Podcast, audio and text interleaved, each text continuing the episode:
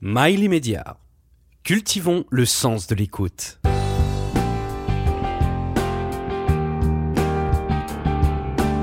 Intellectuellement délinquant, avec Alex Rail.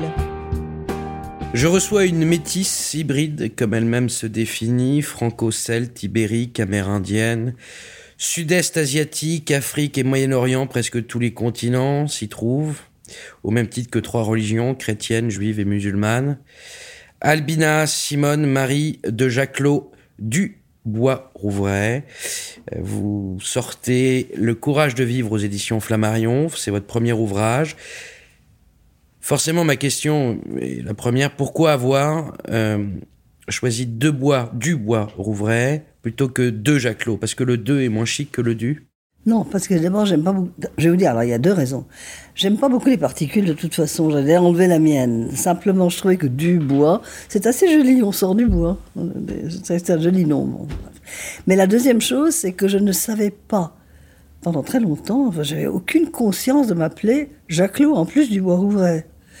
À tel point que j'étais à l'université chercher mon dossier. Et je suis restée toute la journée parce que j'ai dit, vous avez mon dossier? Mon nom, n'a rien. A, D, B, rien Non, rien. Je panique, je dis, mais je l'ai déposé ce dossier. Tout à coup, je me suis rappelé que le vrai nom de la famille, donc le mien, c'était de Jacquelot, du bois ouvert. Voilà. Parce que c'est un, un nom de famille, c'est vrai, c'est de Jacquelot, et que le titre de mon père, c'est du bois ouvert. Mais il a gardé, lui, du bois ouvert. Votre livre retrace votre vie, c'est une sorte d'autobiographie, on peut le dire. Ah bah oui, ça l'est tout à fait. Euh, une vie dès la naissance des plus confortables. Vous êtes la petite fille de Simon Patineau, l'homme le plus riche du monde. Oh non, non, non, non, pas le plus riche. Ah, il était très très riche à son époque, il n'y avait pas énormément de gens très riches. L'homme le plus riche du monde à son époque. Oh, pas le plus. Enfin, bon, disons, il y avait les Vanderbilt, les, les Rockefeller. Palace, maison, château, Méditerranée, Gstaad, Verbier et tant d'autres. Euh, est-ce que vous auriez eu la même vie si vous étiez pauvre? Non, évidemment, j'aurais pas eu la même vie. Mais je pense que j'aurais eu les mêmes valeurs. Et je pense que j'aurais eu, si le cheminement de ma vie, même pauvre, avait été semblable, c'est-à-dire avec une famille, et pendant de longues années sans famille, en m'élevant toute seule, euh, et je pense que c'est parce que je me suis élevée toute seule très longtemps, pendant 4 ans en tout cas, et si ce n'est depuis l'âge de 7 ans, que je crois que je comprends bien. De vos 7 à 16 ans hmm De vos 7 à 16 ans presque euh, oui, enfin surtout. on va en parler, mais parce que les pensionnats, bon, on n'est pas tout seul dans un cadre. Mais moi, j'étais toute seule euh, quand euh, on m'a déposé en Suisse à l'âge de 7 ans. Et je me suis dit, et là j'ai compris quand j'ai lu Mao après, faut compter sur ses propres forces.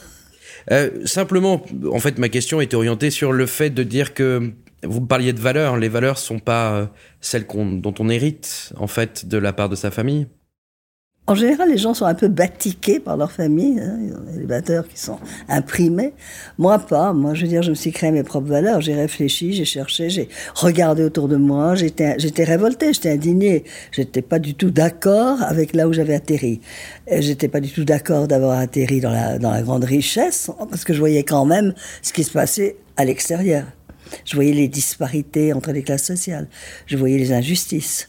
Et ça, ça me, heurtait, toute petite, hein, 4 ans. Le racisme en Amérique. Bon, la guerre, il y avait la guerre aussi. Donc j'étais très alertée. J'ai un ami j'aime beaucoup qui Raphaël Glucksmann et qui m'a dit euh, Oh, finalement, tu étais, une woke avant l'époque. C'est vrai, j'étais éclairée. C'est vrai que j'étais une enfant qui réfléchissait, qui regardait et qui se faisait sa propre opinion. Parce que pour vous, le wokisme, c'est d'être éclairé?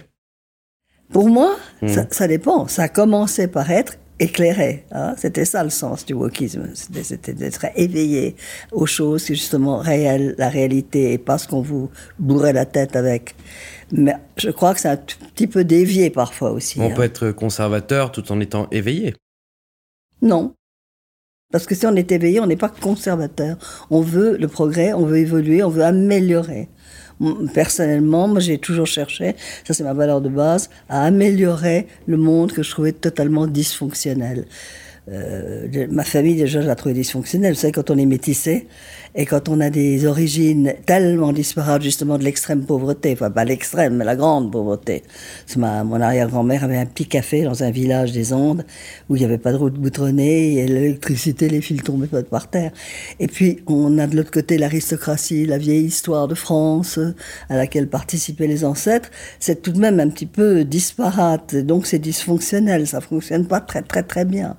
Et le reste de la famille autour, c'est le même schéma. Alors euh, voilà, c'était ça. Mon, éveil, c'était d'être très consciente de la sociologie et de, euh, tout ce qui m'entourait et de toutes les, les dysfonctionnements, les injustices surtout. Je veux dire, le racisme en Amérique était quelque chose qui me heurtait profondément. je suis quelqu'un de très logique. Alors, c'était pas pour moi pas logique. Pourquoi est-ce que les blancs auraient un statut et habiteraient une partie de la ville et les noirs habiteraient une autre partie de la ville auraient un autre statut? C'est pas logique. Pourquoi? Pourquoi? Moi, j'ai jamais compris les, histoires de, détermination d'après la peau.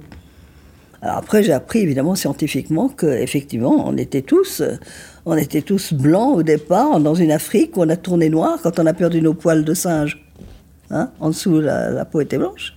Et puis elle est devenue noire à cause, à cause du soleil, à cause de la chaleur. Elle est devenue beige dans mon quartier à moi, en Amérique latine, parce qu'il y a moins de soleil, mais il y en a quand même suffisamment sur, dans les altitudes pour qu'on soit obligé d'avoir une peau qui est protégée. Vous avez une vie formidable en tous les cas d'apparence, d'apparence. Mhm. Euh, tous les artistes, écrivains, en fait, de tout ce que la planète comptait de personnalité, vous les avez côtoyés et même tutoyés pour certains. Euh, puis arrive un drame. Euh, un drame, même si vous en avez connu dans votre enfance, et on reviendra euh, de votre enfance et de l'entente que vous avez eue avec votre mère particulièrement. Euh, drame de la perte de votre fils dans un accident d'hélicoptère, et là votre vie change radicalement. Vous retirez, vous vous retirez de la planète, du monde, presque de la vie, vous, pendant presque une année. Euh, vous ressortez de cette gangrène dépressive pleine d'engagement pour créer cette fameuse association François-Xavier Bagnou qui porte le nom de votre fils.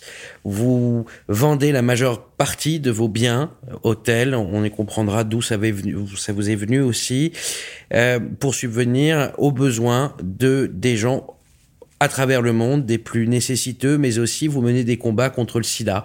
Vous êtes l'une des premières et des pionnières. Là-dessus, euh, ma question, c'est de savoir, c'est, vous avez eu ces combats et cette conscience justement parce que vous aviez eu la chance euh, d'avoir, de pouvoir voir cette diversité. Oui, je sais, c'est aussi ma révolte profonde. Hein. Mais elle vient d'où cette révolte profonde? Elle vient de vous ou de vos voyages et de vos expériences Ah non, non, non, non, elle vient de moi, puisque que je vous raconte quand j'étais petite, que j'étais déjà révoltée, j'étais déjà indignée, j'étais déjà... Euh, euh, vous m'avez fait penser à la Sophie de la comtesse de Ségur. non, la Sophie, elle pleurnichait, c'est tout. Hein. Moi, je pleurnichais pas. Je pleurais jamais. J'ai pleuré à 7 ans, quand cette, euh, cette dame qui s'était occupée de tous les petits-enfants de la famille, et de moi en particulier, qui était finalement le seul roc solide que j'avais dans ma vie. Mes parents étaient très absents de mon existence. Et, euh, et donc, quand euh, elle a été, euh, enfin, renvoyée, pas renvoyée, mais on lui a dit, bon, maintenant ça suffit, elle a 7 ans, vous rentrez en Angleterre, il n'y a plus la guerre. ça, alors là, j'ai pleuré comme. Je crois que j'ai jamais pleuré comme ça. Quand mon fils est mort, j'ai pas pleuré, je ne pleurais plus jamais parce que j'avais l'impression que si je laissais sortir euh, les larmes qui expriment la souffrance et la douleur, bah, je m'en sortirais pas, j'allais me dissoudre. alors là, peut-être comme enfin comme un petit sucre, comme euh, Alice au Pays des Merveilles. J'allais me dissoudre complètement, je ne plus exister. Donc je me ferme et je ne, pleure pas. L'eau coule, mais moi je pleure pas. Donc c'est la seule fois de ma vie où j'ai sangloté toute la nuit, où j'ai pleuré pour le restant de ma vie. Euh, et voilà. Et donc c'est ça qui, je crois, m'a donné une force et une une résilience et un courage de, de, pouvoir continuer à vivre et non pas à peut-être me jeter sous un camion, parce que la vie était quand même pas très sympa. Très sympa, de votre point de vue? Affectif. Affectif. Mais d'après un autre point de vue, ce que je cherche. Oh, d'après le point de vue du confort, c'est ce que je dis dans mon livre. Non, non, absolument pas. Euh, je vous parle vraiment d'un point de vue intellectuel et spirituel. Bah, C'était pas très confortable non plus parce qu'il n'y avait pas beaucoup de recherche. D'abord, il n'y avait pas de recherche intellectuelle. Toujours aussi été très très curieuse. Pourtant, vous étiez entouré d'intellectuels. Oui, alors c'est là où il y a la disparité, C'est là où il y a le dysfonctionnement. C'est pour ça que Ma que mère n'avait pas de culture du tout. Non. Elle n'avait pratiquement, je crois pas, fréquenté l'école, euh, parce que ses parents trouvaient que ah, était tellement mieux à la maison. Elle était très malade, elle avait fait mourir quand elle était petite, et donc elle était comme ça coucounée, chouchoutée chez elle. Donc elle avait- elle n'avait pas de culture. Mon père avait beaucoup de culture, mais il était entouré souvent de gens qui avaient beaucoup de culture. J'avais des tantes euh, du côté de mon père qui avaient des salons musicaux, où j'ai découvert la musique classique, mais et, lui il lisait beaucoup. Mais il ne pouvait pas, au fond, me faire partager sa culture complètement, ni m'introniser à ce qui lui plaisait, ce qui l'intéressait intellectuellement, parce que ma mère était toujours très jalouse et n'aurait pas, se serait sentie complètement exclue, bien sûr, et n'aurait pas rien compris à la conversation. Et c'est là où je dis que ma mère était malheureusement vraiment euh, façotte. Et ce livre, je la détestais, comme vous avez vu dans le livre. Oui. Ce livre m'a réconcilié avec elle. Parce qu'à la fin de- du livre, je me suis retournée avec la distance, une perspective, en me disant, bah, la pauvre, c'était vraiment une victime. Dans vos remerciements. Voilà. C'était une victime. Et donc, euh, si elle n'avait pas été tellement agressive et méchante à mon égard, et euh, non, comment est-ce qu'on peut dire? Pas anti-maternelle, c'était non maternelle. Eh bien, j'aurais été évidemment, forcément, puisque je suis du côté des victimes, des malheureux, et que j'étais indignée par les injustices, j'aurais été de son côté. Concernant votre confort, le confort intellectuel, euh, c'est là-dessus, vous côtoyez à des gens qui ont pas cette votre sensibilité ni votre combat. Comment vous vous sentiez auprès de ces gens-là? C'est-à-dire? Vous aviez un côté révolutionnaire en vous, Ben oui, bien sûr, j'ai un côté révolutionnaire. Quand j'ai commencé à lire, mais à la fois très élégant. On peut être révolutionnaire et élégant. hein. Non, c'est pas ça. C'est que d'apprécier l'élégance du lieu, de la confortabilité matérielle. Oui, parce que j'aime la beauté. Parce que pour moi aussi, même l'harmonie, c'est de la, la beauté. Et que ça, j'y suis sensible. Mais la, le- l'anarchisme, l'envie de tout casser et de tout remettre en place d'une façon plus harmonieuse et plus belle, ça, ça ne m'a jamais quitté. Et quand j'ai commencé à lire justement Bakounine, les anarchistes que j'ai découvert dans la librairie euh, de Saint-Michel et Libert, je me suis dit, ah, voilà, ça y est, je comprends, je me sens en phase avec ces gens. Et j'avais une telle fureur hein, à l'intérieur de moi, j'avais une, grand- une grande rage. Et donc, c'est vrai que les anarchistes, les bombes, etc., je me disais, bah, moi, j'étais prête à faire tout ça. Et puis, euh, dans mes combats euh, politiques ou dans mes, dans mes accointances euh, de, groupes gauchistes, etc., dans les années 70, bah, je suis sortie à petits pas parce que j'étais moi-même dans la contradiction, j'étais devenue productrice de cinéma. J'étais donc devenue une capitaliste. J'avais une entreprise. J'avais des salariés. J'aime pas être en contradiction. J'aime que On les parle choses justement de toujours de ce confort, et je pense que ce qui m'a perturbé moi dans votre livre, c'est toujours cette histoire de confort, Mhm. Euh, pas du tout d'ordre forcément matériel. Je vous parle de confort intellectuel. Ah, mais j'ai besoin d'avoir un confort intellectuel. Je ne supporte pas de vivre dans l'inconfort intellectuel. En fait, vous supportez pas l'incohérence. ah non, je supporte Comme vous pas. avez dit, vous aimez la logique. Voilà, exactement. Donc, qu'est-ce qui vous a fait virer de bord tout d'un coup Enfin, virer de bord dans le sens euh, capitalistique du terme, c'est-à-dire que euh, tout d'un coup, vous étiez effectivement proche euh, des Alors, je reviens à ce qu'on disait. Je Oui. reviens à ce qu'on disait. Comme je fréquentais tous ces groupes qui étaient extrêmement finalement pardon, moi, je voudrais juste revenir sur un point Oui. avant qu'on justement Oui. qu'on décline vers, vers le cinéma. Euh, euh, j'ai pensé à titre personnel que votre volonté révolutionnaire de combattre en fait et de rétablir une forme de logique de justice euh, venait de votre père qui était, rappelons-le, un grand résistant. Vous avez Euh, un grand résistant. Voilà. Vous avez tout à fait raison. Vous avez tout à fait raison. Et c'est vrai que je grâce à mon père parce que son, Et toute l'admiration que vous aviez pour lui. oui, son choix d'être un résistant dans une famille pétiniste, puisque mon grand-père était un héros de Verdun. C'est déjà lui un premier révolutionnaire. Voilà. C'est un premier révolutionnaire qui a Une forme de décidé. tropisme, votre révolution. Mais dans un certain sens, mais après évidemment que les combats que j'avais choisis, c'était absolument pas les siens.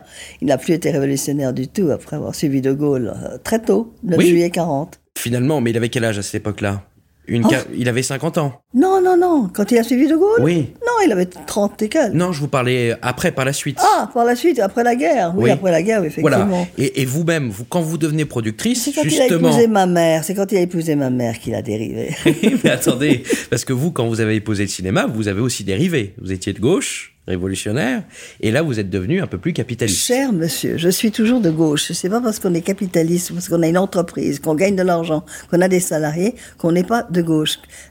Les étiquettes, je rends de ça. Surtout aujourd'hui. Parce que aujourd'hui, les étiquettes, pour moi, elles veulent plus dire grand-chose. Alors vous pouvez dire que vous pouvez être toujours de gauche comme de droite, finalement. Non, je suis ni de gauche ni de Ah, droite. voilà, je préfère ça. Voilà. Mais vous venez de dire l'inverse, que vous étiez de gauche. Si vous, si vous tombez sur les valeurs hein, Oui. que je défends, ce sont les valeurs qui ont traditionnellement toujours été défendues par la gauche, depuis euh, Jaurès, Blum, euh, tout le monde, euh, euh, Mendes France, Rocard, ça, je suis toujours. Une gauche contemporaine, donc. Voilà, voilà.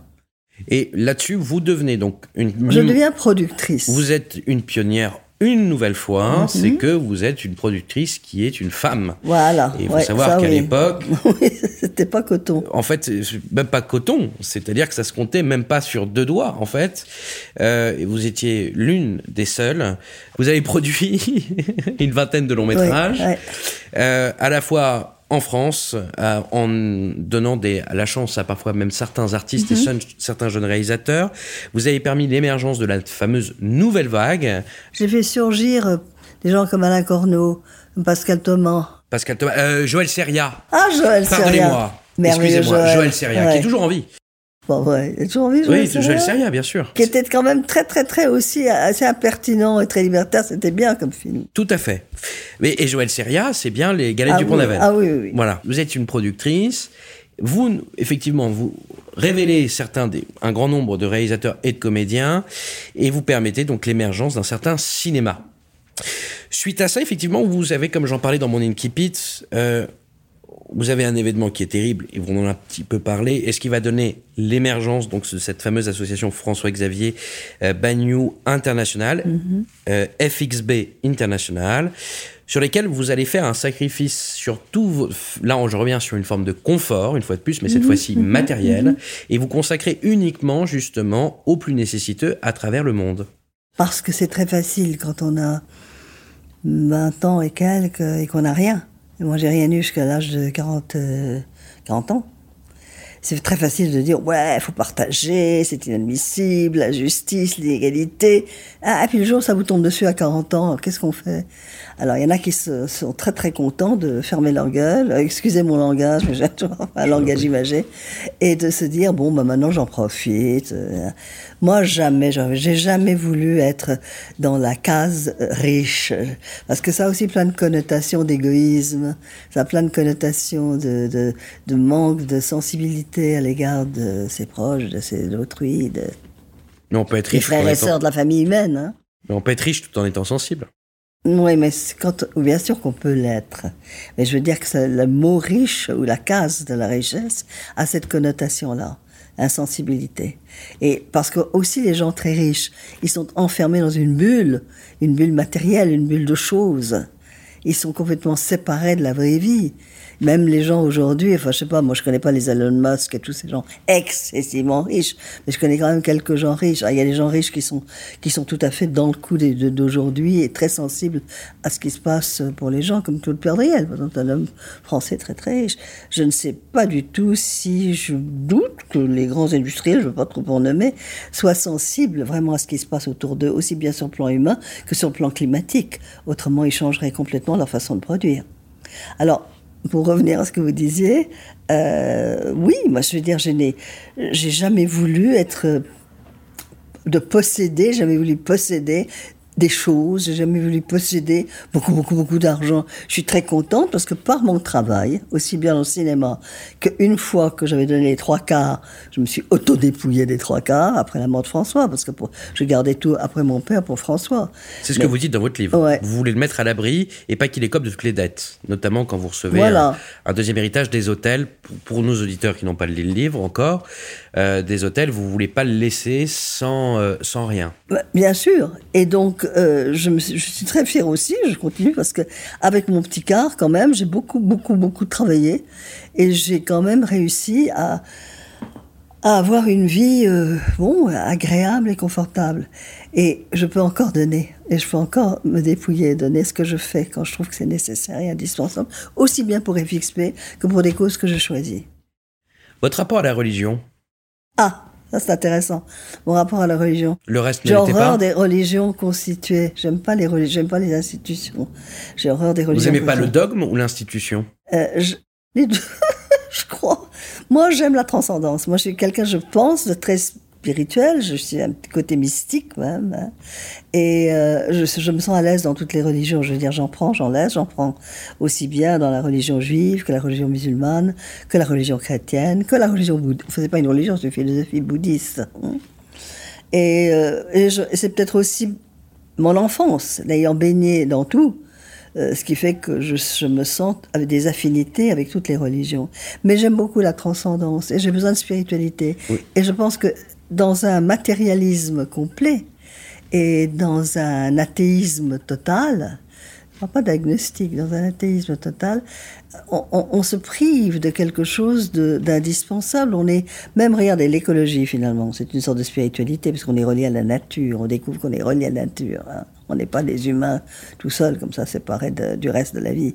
Mais la religion, c'est pareil. Moi, je ne sais pas du tout ce qu'il y a après la mort. Je ne sais pas du tout s'il y a. Mais je pense que nous sommes tous des petites énergies vous, Alexis, moi, tout le monde ici, on est des petites énergies, on a un rôle à jouer pendant notre passage en matériel sur la planète, sur cette planète ici. Et ensuite, je pense que les énergies continuent quelque part à, à jouer un rôle qu'on ne peut pas imaginer et que nous ne pouvons que rester dans une sorte de mystère et de se dire que nous sommes là pour une raison. Voilà. Moi, je crois pas du tout. Je me dis- dispute avec beaucoup d'amis euh, que j'aime énormément, mais qui disent ah oui non après la mort c'est fini. Et c'est pour ça que j'ai peur de mourir, disent-ils souvent. Moi non. Moi je pense que on peut on peut pas savoir. L'inconnu est toujours effrayant. Mais en même temps, d'abord, quelle nouvelle aventure. Et ensuite, je pense qu'il y a une raison. Il y a une raison.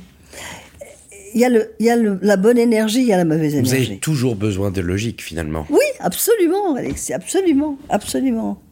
J'ai toujours besoin de logique. C'est ce qui faisait que je ne supportais pas, je vous dis, des choses comme le racisme quand j'avais quoi J'avais 5-6 ans. Mais vous comprenez que la transcendalité n'a pas de logique. Là. La transcendalité dont vous parlez, le, le, le déisme que vous, Oui, en quelque oui, sorte, oui. vous revendiquez n'a pas de logique. C'est une question de foi et de et d'intuition. Non, non, non, non, non, non. C'est une question d'intuition, probablement de foi. Moi, je ne crois pas du tout dans la foi du charbonnier, etc. à tout prix.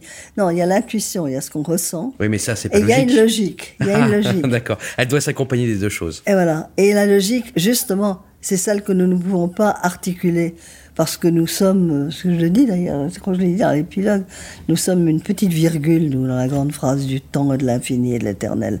Qu'est-ce que la virgule peut comprendre, hein, au sens de la phrase? Mais à sens, il y en a sûrement. Hein. Est-ce que C'est vous avez, logique. est-ce que vous êtes encore, euh, vous vous sentez encore investi d'une euh, certaine mission? Encore, c'est un peu. J'ai fait toute ma mission. Je sens, je sens que j'ai fait la mission, certainement, pour laquelle mon énergie est venue s'exercer sur cette planète. Euh, je suis toujours là. Alors, certainement que j'en ai encore à faire, mais euh, je ne me sens plus, je ne me sens plus investie d'une mission indispensable incarnée par ma propre personne. Je me sens. euh, non, d'ailleurs, je me pose souvent des questions à ce propos, en me disant, il va sûrement me rester quelque chose à faire, mais, mais quoi exactement? Est-ce que vous êtes amoureuse? En ce moment ou dans la vie? La- C'est à vous d'interpréter ça. Non, en ce moment, non. Dans la vie, oui, beaucoup. Et je suis amoureuse de la vie. Et euh, je suis capable d'être très, très, très amoureuse. Et je suis aussi capable d'être extrêmement euh, non attachée, disons. Ça, je l'ai vu surtout au début de votre livre, sur vos premiers amourettes. C'est que vous preniez toujours un amoureux, sauf euh, l'Argentin, en dehors de l'Argentin, mais tous les précédents, il fallait qu'il soit euh, très occupé euh, et qu'il y ait une activité à côté. Il fallait pas qu'il s'attache à vous, qu'il soit dans un, euh, dans un C'est romanesque. persuadé que ce soit moi qui ne m'attache pas à eux. Je vais vous dire quelque chose, je vais vous confier quelque chose que je n'ai pas mis dans mon livre. Quand je vais, quand je tombais amoureuse de quelqu'un et que je m'engageais dans une histoire, je cherchais toujours une porte de sortie. Je me disais, quel est son défaut? Mais vous l'avez mis dans le livre? Oui. Oui, mais en fait, vous l'avez mis sans le di- sans l'écrire. C'est-à-dire Voilà, qu'on qu'on Bah, ressent. Parce que vous êtes intelligent et que vous êtes euh, un bon lecteur et vous savez trouver ces choses-là. Mais je l'ai pas écrit. Non, vous l'avez pas écrit. J'ai pas dit porte de sortie. Ah bah, à chaque fois, il vous faut une peau de sortie. C'est-à-dire que Guilin, par exemple, il est fou de Ah ski. oui, oui, oui, oui. Voilà, mais il doit être fou de ski. Et il embrasse très mal. Oui. Donc, c'est une raison. Voilà. Donc Voilà. le jour où je le ressentirai plus, pof, je passe. À, à chaque fois, vous prenez un type, c'est pas les mêmes origines sociales, ça peut pas convenir à vos parents, c'est la raison. Ah non, non, non, convenir avec mes parents, lequel? Euh, Ricardo, je crois, l'Argentin. Non, Reynaldo. je- Rinaldo, oui. J'ai là. Oui, Ah tout à non, fait. Non, non, c'est pas pour ça. La porte de sortie. Lui, avec Vous lui, étiez amoureuse, en tous les j'étais cas. très amoureuse de Reynaldo. Bon.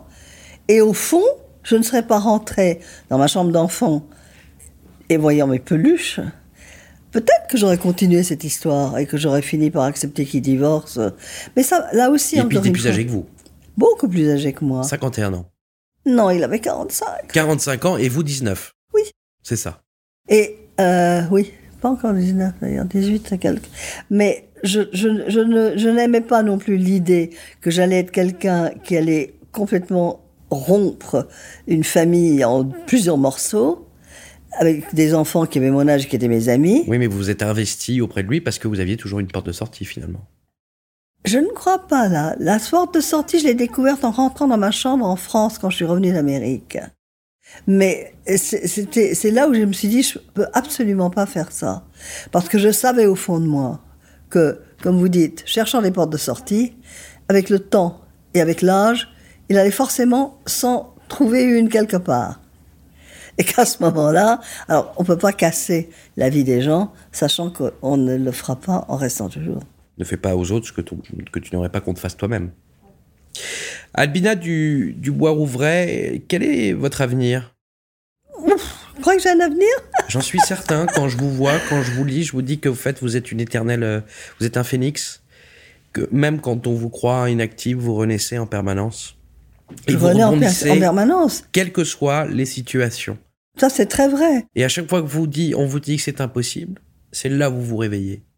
C'est exact, c'est très vrai. Jusqu'ici, bon, là, écoutez, à l'âge que j'ai, hein, qu'est-ce que, qu'est-ce Oui. que je vais pouvoir renaître Dans quoi?